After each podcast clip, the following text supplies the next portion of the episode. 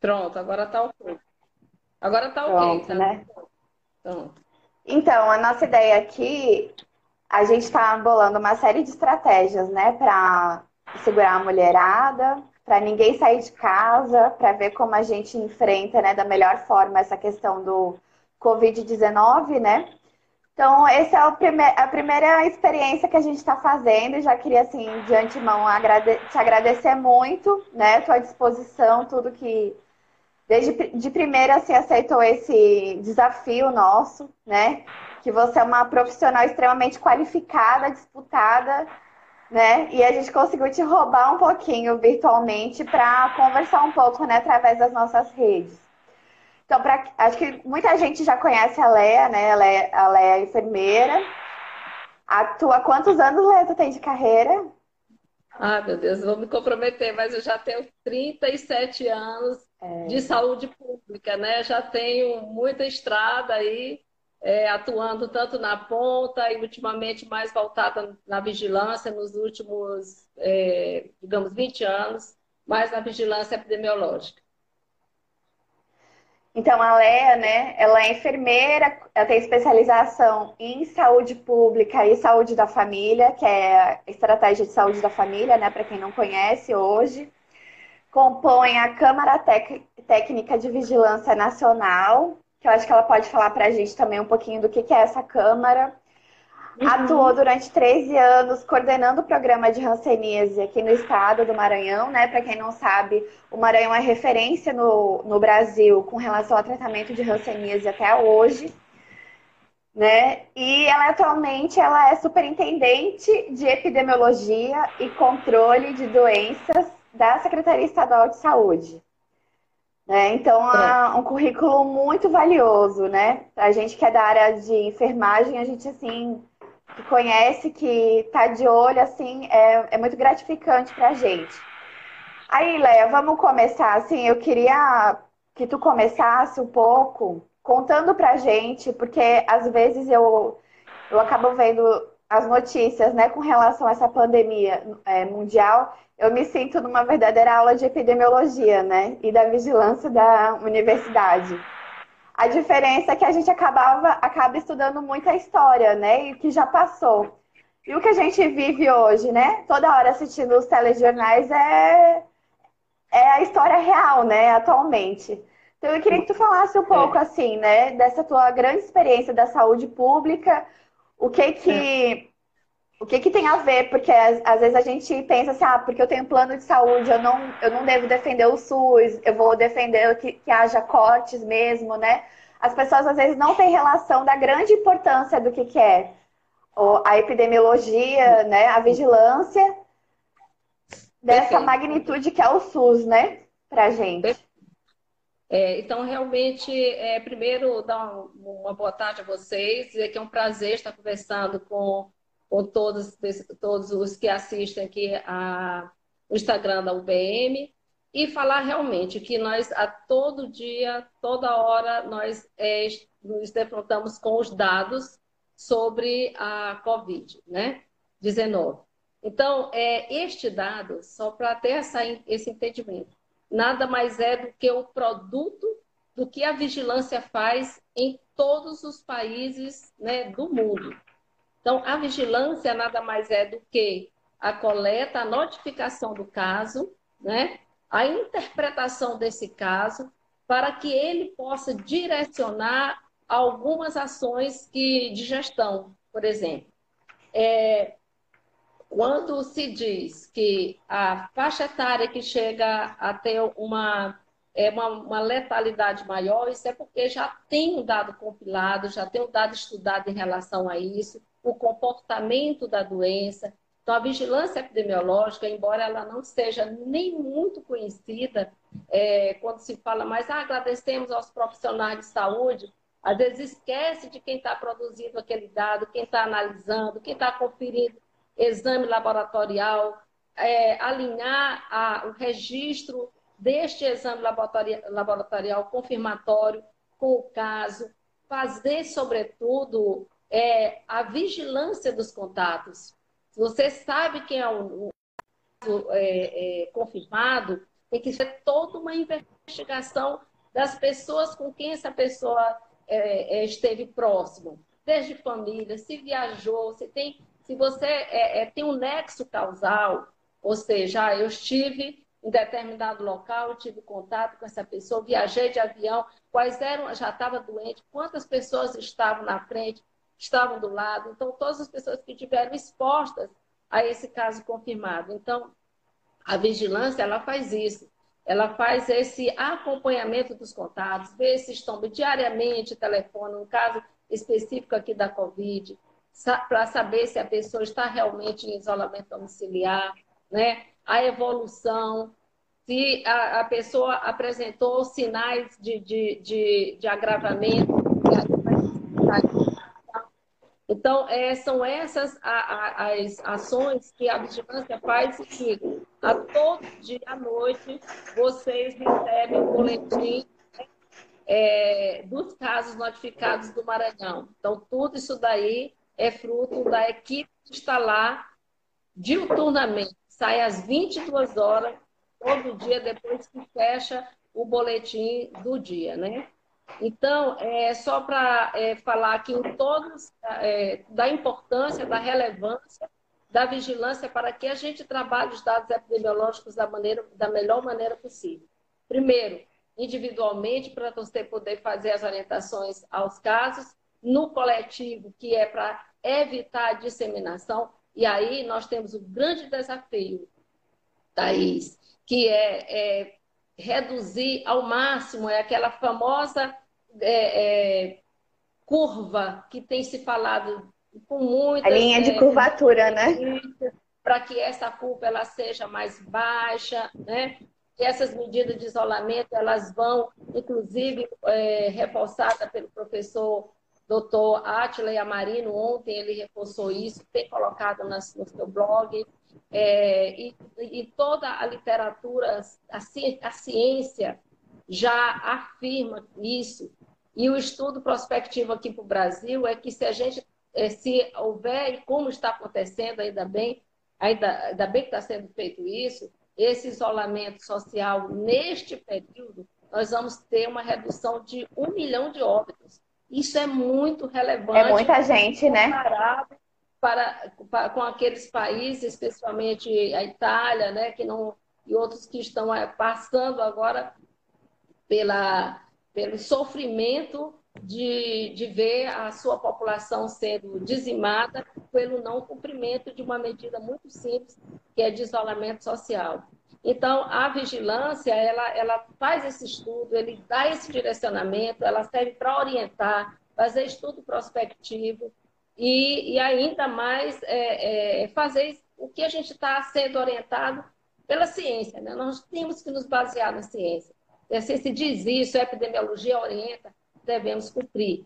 Né? E é isso que o Estado do Maranhão tem feito. Né? Brilhantemente, o nosso governador tem dado, tem coordenado esse, esse como digamos, um comitê de crise internacional.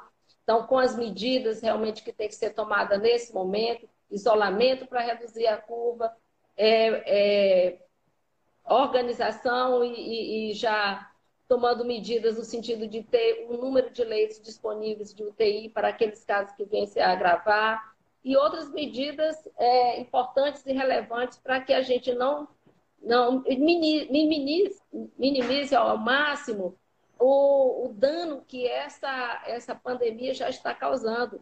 Ela está sendo comparada à grande pandemia de 1918, da gripe espanhola. Então, num período que. Que não, não era da Espanha. É, que não, não era só na Espanha, né? Isso, e a espanhola não é. O nome é gripe espanhola, mas ela não é espanhola mesmo. Ela, ela a origem Exatamente. dela é. Houve todo um desvirtuamento, digamos assim, de se colocar o nome do país. Até na época era para realmente tentar. É, questões políticas, como hoje a gente não pode dizer que é a gripe da China ou de A, B ou C, não é isso. O vírus ele, ele, ele circula inicialmente em um país mas, é, no caso aí, atingiu, está atingindo o mundo inteiro, né? Por bem, é, então é, é, importante essa, essa, essa contextualização, como você falou, para a gente entender é, a importância de se ter os dados corretos, de se notificar os casos, de avaliar e tomar as medidas necessárias. E para a e... gente entender, né, Léa, desculpa assim te cortar, mas é para a gente entender que esses dados não são somente do SUS, né? Todo o hospital da rede, inclusive isso ajuda, a gente viu um, um dos, uma das medidas né, do governo do estado foi de estar organizando um fluxo né, de atendimento aqui no estado, um, um único fluxo de município, estado e universidade, né? Isso é, esses dados são extremamente importantes para a gente casar esse atendimento, né? Eu acho que nesse momento é, é um momento assim das pessoas refletirem bastante sobre a importância do SUS, tá? A importância do SUS. O SUS foi uma maior conquista social que Eita.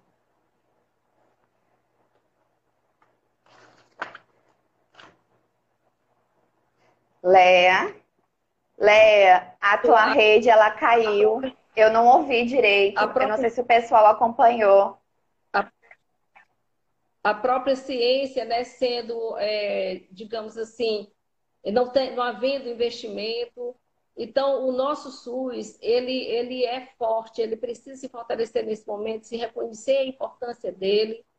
E, no caso específico do Covid, né, a gente tem que estar unido com toda a rede, tanto privada, né, a, a, a pública, porque é, os doentes eles vão carecer de, de um momento de, UTI, né? Alô?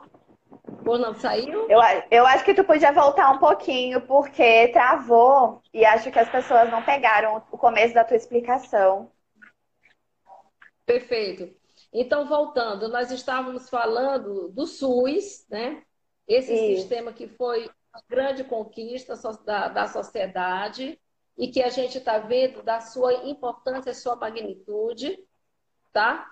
É, a importância de que, se, de que, a gente, que as pessoas muitas vezes não, não compreendem, mas desde o seu amanhecer do dia, às vezes tem que dizer, ah, eu não, não, não frequento o SUS, eu tenho rede, tenho só plano de saúde, mas desde que você acorda, você utiliza o SUS, porque a sua sua pasta dentária ou qualquer coisa tem que passar pelo reconhecimento validado pela Visa. E é SUS, a vigilância sanitária, a vacina que você toma é vigilância epidemiológica, né? Então tem todo um contexto, o atendimento da oncologia, então tem todos os níveis de atenção, o SUS está preparado. E agora, nesse momento, mais do que nunca, é importante se reconhecer a sua a, a importância é, a sua magnitude, né? Porque eu acho que é algo tão grandioso. De existência, né? É, é, você vê que na Espanha, por exemplo, a Espanha, é, ela está é, disponibilizando para as pessoas um serviço de, de, de, internação que antes era privado. A, a, a, os Estados Unidos Tá, a pandemia lá hoje, o epicentro hoje é, é, os Estados Unidos, ele tem todo um serviço privado, não vamos nem entrar nessa, nessa questão. Mas não, e eles não estão conseguindo nem diagnosticar precocemente, né, nos Estados Unidos, pela ausência é. de um sistema público de saúde, né? É, a dificuldade um no caso de lá, 40 anos, o, o valor, o preço que é caro, isso, isso implica, inclusive, de registro de casos, né? Então, veja só, é, esse momento a gente, eu queria chamar a atenção também, Thaís, para uma, uma, coisa importante, aos profissionais de saúde, que eu estava falando da vigilância, mas eu falo também que neste momento tem um batalhão de profissionais na linha de frente. Eu queria destacar os profissionais de enfermagem. Que a gente merece, a gente assim queria é, nós temos, é, nós temos é, um batalhão de profissionais de enfermagem no Maranhão, nós temos mais de 50 mil profissionais. Destes, a grande maioria, 70%, são auxiliares e técnicos de enfermagem que estão na linha de frente mesmo, que vão atender e já estão atendendo os pacientes graves, né? Então, a gente queria destacar toda a equipe, é, a equipe de saúde como um todo. É verdade. São verdadeiros heróis, né? Porque a situação que se encontra, o medo que, que todo mundo está tendo, né? O, o rearranjo que muitas vezes precisa fazer na família, com o filho, com o marido, o risco, né, que acaba se colocando e esses profissionais acabam dizendo assim, não, eu vou para a linha de frente, né? Deixa comigo que eu dou conta. Então a gente, eu acho, sem sombra de dúvidas, assim, não só no Maranhão, mas no Brasil inteiro e principalmente no Maranhão, os nossos profissionais de saúde assim estão disso. Gente, já saiu, né? Eu vou ver se ela entra aqui de novo.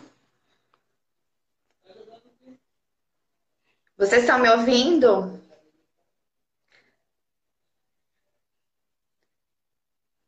Poxa, bem na hora que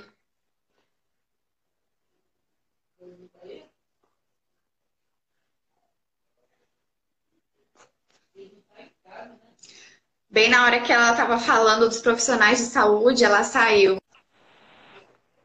Oi, Léa. É, tivemos uma falha aí, isso acontece, né? Então, é, eu gostaria, assim, nesse momento... Na verdade, começou a travar bem na hora que você começou a falar dos profissionais de saúde.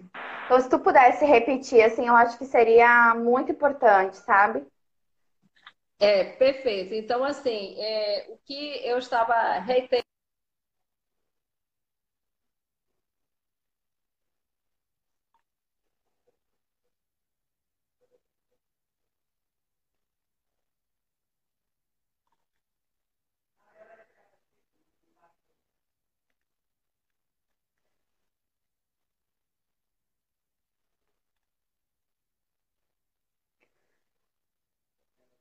Ai, ai, ai. Só foi falar do SUS que quiseram boicotar, Leia, viu? Acho que alguma empresa de plano privado aí querendo boicotar o nosso SUS. Brincadeirinha, tá, gente? Deixa eu ver aqui. Vamos ver se ela entra novamente. É, tivemos uma interrupção novamente, né?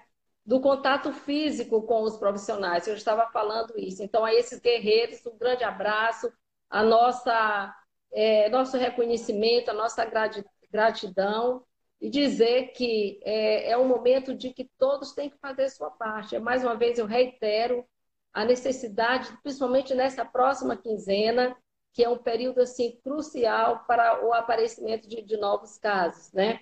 Então, nós já temos a infecção, já temos a transmissão comunitária aqui no Maranhão.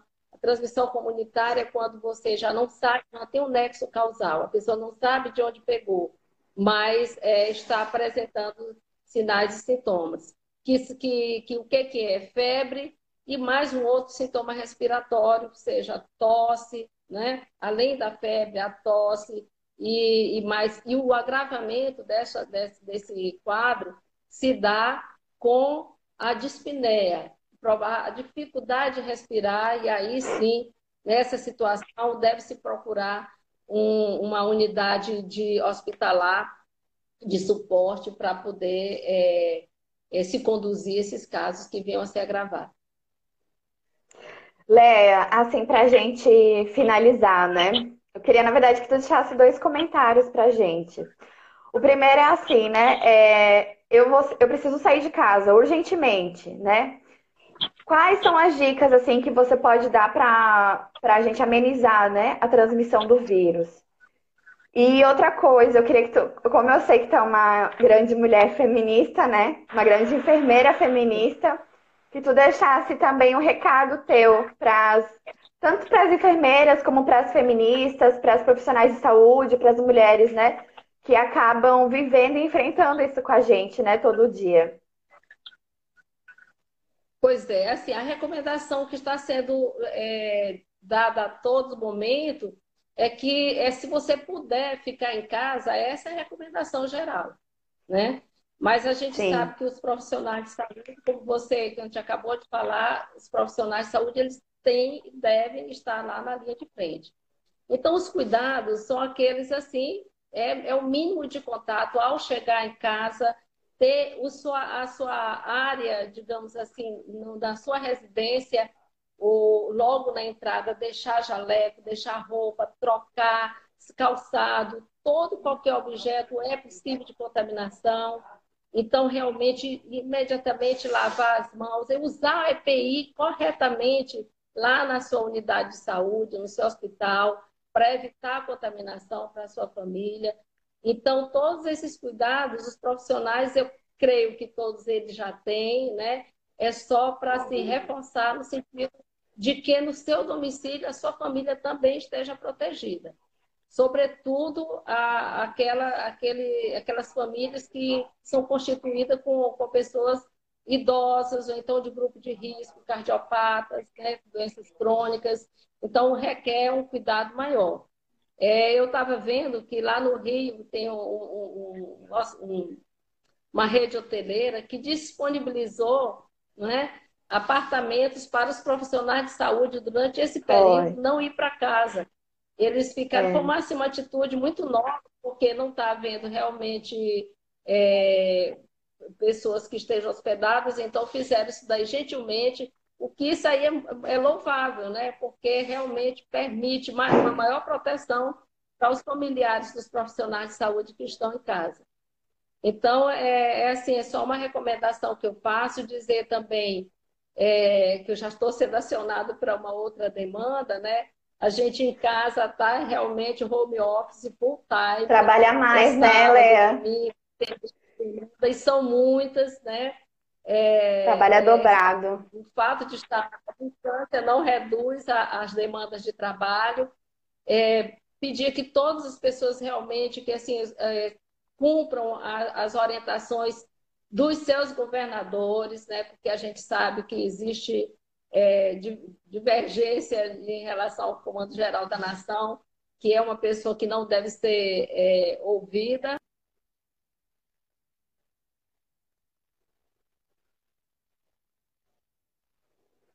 Gente, agora foi Bolsonaro que entrou, viu? Aquele que não deve ser mencionado.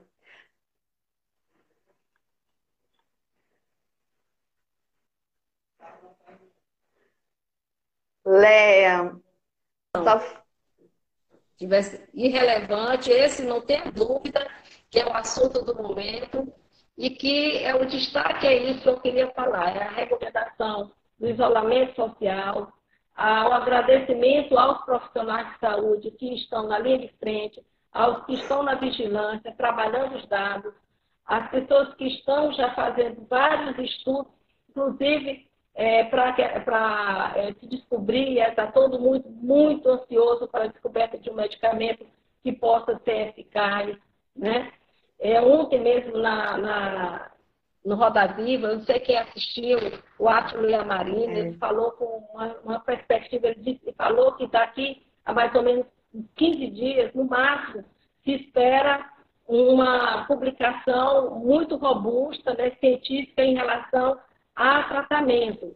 Então, é, tudo é muito assim, é, aguardado, sabe, com ansiedade até, porque precisamos ter alguma resposta para elevar a expectativa de vida. Então, é, um, um, trabalho que ele falou ontem foi um, um antiviral que reduz é, os dias de internação. Então, cinco dias Exatamente. de redução de internação já é muita coisa, né? Então, é liberação e principalmente, né, Léa? Então, exatamente, era isso que eu ia falar. É, estudo científico... As pessoas às vezes acham as pessoas às vezes acham que você diminuir um dia de internação é pouca coisa, mas isso faz rodar o tanto de leito e faz você aumentar o fluxo de uma forma que é assim gigantesca. Então, a gente conseguir claro. reduzir um, dois, três dias é extremamente estratégico e importante.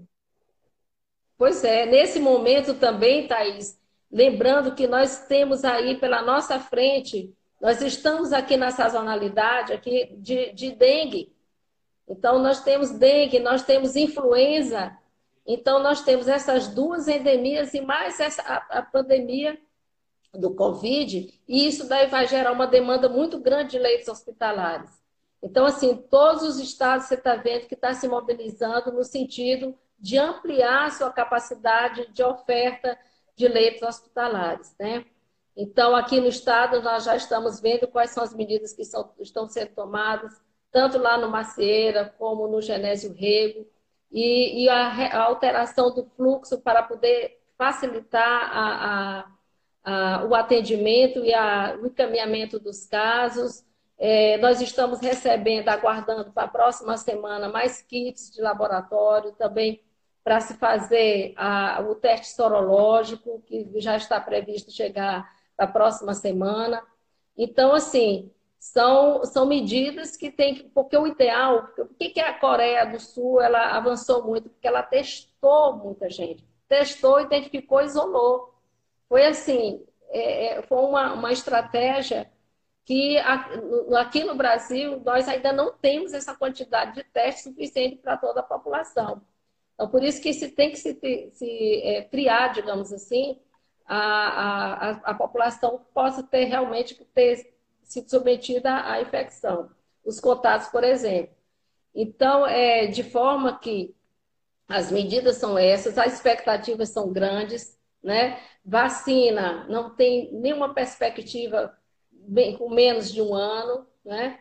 É, então, o fato é que nós precisamos fazer a nossa parte, que é a orientação geral, que é está todo mundo já tem, cumprindo, é, que é do isolamento domiciliar. Aí você falou, ah, mas a pessoa tem que sair. Então, todas aquelas medidas que a gente já sabe, você pega em maçaneta, entra em ônibus, então, assim, é evitar ao máximo o contato com, a, com superfícies, porque a gente sabe que a transmissão se dá dessa forma, né?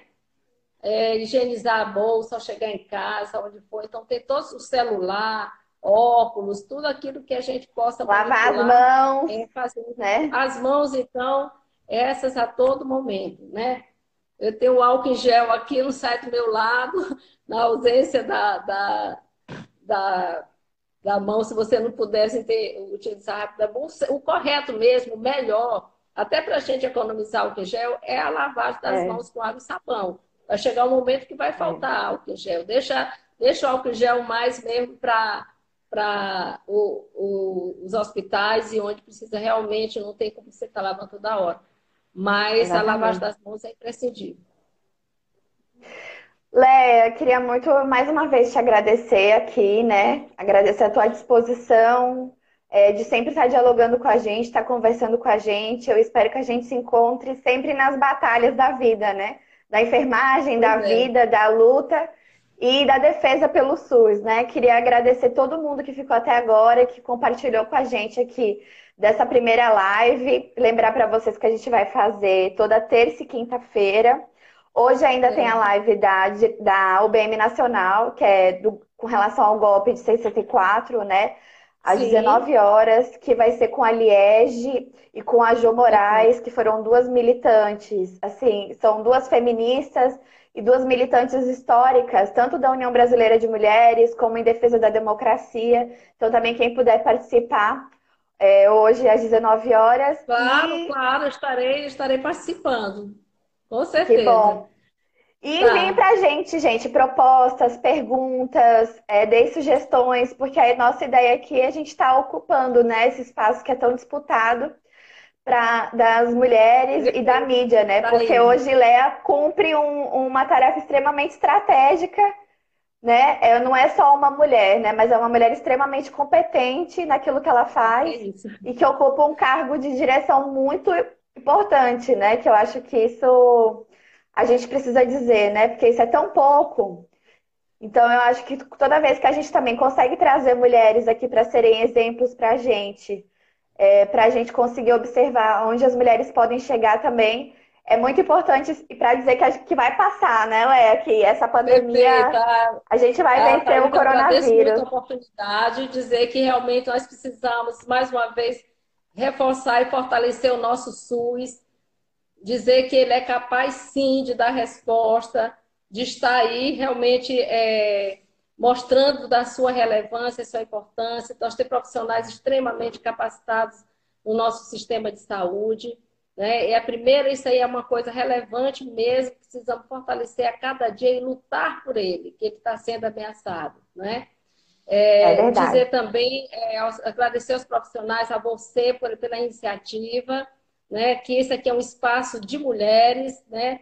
De mulheres importantes, e agradecer a você como mulher, como enfermeira, como militante, e, e dizer que realmente eh, nós precisamos, isso vai passar, e até para tranquilizar pelos epidemiologistas, em setembro já não teremos mais, já todo o pico vai ter é, atingido, já teremos a, a, queda da, da, incidência, né? a curva realmente já vai estar controlada. E é o que nós esperamos, que a gente tenha realmente uma, uma, uma distribuição mais homogênea dos casos, né? que esse pico não seja tão alto e com uma redução da letalidade. Então, quanto menos pessoas morrerem, cada vida importa, né? Cada vida é importante. É, e é esse o nosso papel enquanto profissional. Não dá para a gente escolher, então, né? Quem morre e quem fica vivo. Um beijo.